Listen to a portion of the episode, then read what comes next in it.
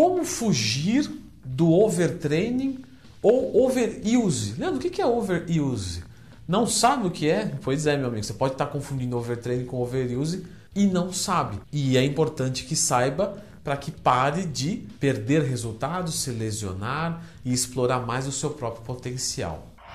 O overtraining ele é caracterizado né, por uma baixa no rendimento dos seus treinos, acompanhado de sintomas físicos, psíquicos, cognitivos, fisiológicos e até mesmo sociais, né, como a baixa interação por justamente um processo de cansaço anormal do corpo. Porém, a gente tem que lembrar que o overtraining, ele realmente é o excesso de treinamento de acordo com a recuperação do teu corpo. Então isso é muito, isso tem que tomar muito cuidado, porque a gente vê atletas sem o uso de drogas que treinam 4, 6 horas por dia e não tem sintomas de overtraining. Por quê? Porque eles dormem muito bem, porque eles comem muito bem, eles estão em dieta hipercalórica. E aí vem você treinando uma hora por dia e se caracteriza em overtraining. Né? Então toma cuidado, às vezes não é o excesso de treino, é a falta de descanso ou de alimentação. Porém, quando você já está no seu limite de alimentação, no seu limite de descanso principalmente, porque a gente não é igual atleta, a gente não consegue dormir 9, 10 horas por dia todos os dias.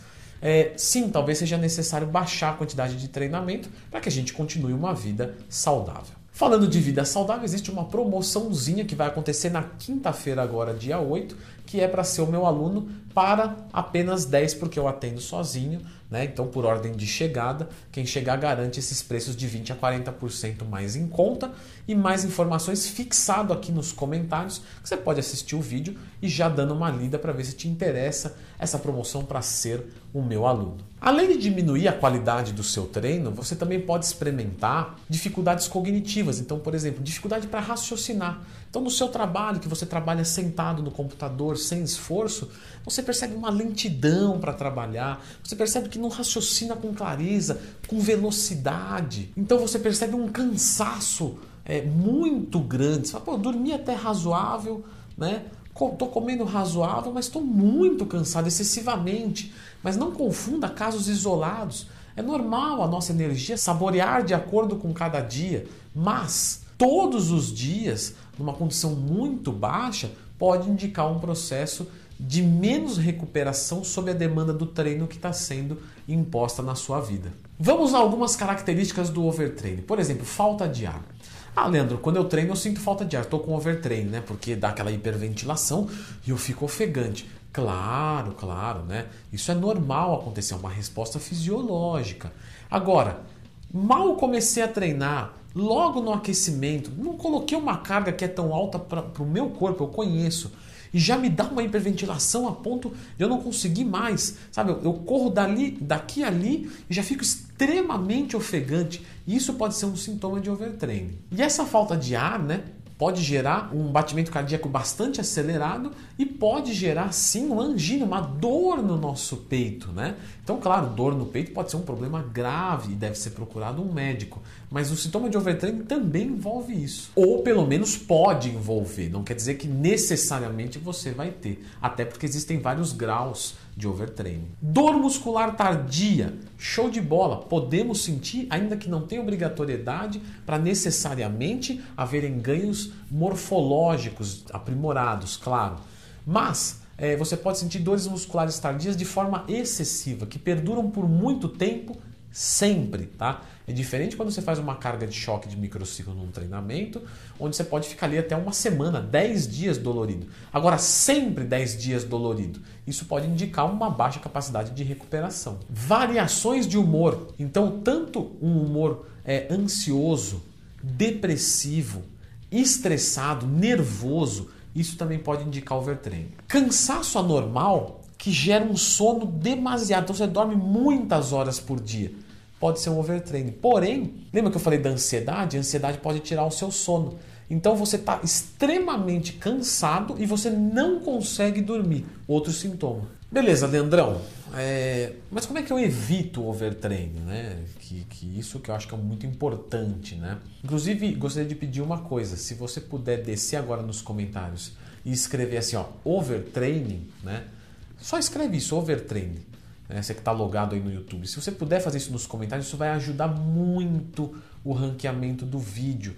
O robô do YouTube passa e fala: olha, todo mundo falando de overtraining nesse vídeo, deve ser muito relevante para isso. Então, se você puder fazer isso, não é dinheiro, não é divulgar trabalho, não é, é só escrever ali overtraining, clicar no gostei e se inscrever no canal. Se você faz isso, o YouTube entende que esse vídeo é show. Então, conto com a sua ajuda. Se não puder, claro, estamos aqui, vamos continuar. Mas como é que eu evito o overtraining? Você evita o overtraining justamente conciliando os seus treinos com a sua capacidade de recuperação atual. Se o seu cargo é mais baixo, o seu treino vai ser um pouco mais leve, ainda assim intenso, porque queremos um resultado, queremos uma agressão positiva para o corpo mas não de forma excessiva. Uma periodização de treino, isso é fundamental, né?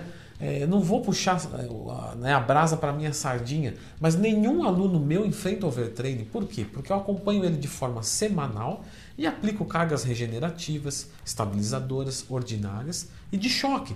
Então, portanto, uma carga de choque automaticamente exige uma carga regenerativa. E com isso, o meu atleta ele nunca vai cair em overtraining. Então, é, fazer cargas regenerativas ou até mesmo de deload pleno, 0% de estímulo, ou seja, uma semana sem treinos, pode ser um fator determinante para que você não chegue nisso se a sua capacidade de recuperação não é muito alta para cobrir a demanda. Leandro, mas no começo do vídeo você falou de um tal de overuse, né? O que, que diabos é isso, né? Qual é a diferença dele para o overtraining? Pois é, muitas vezes os dois acontecem juntos, tá?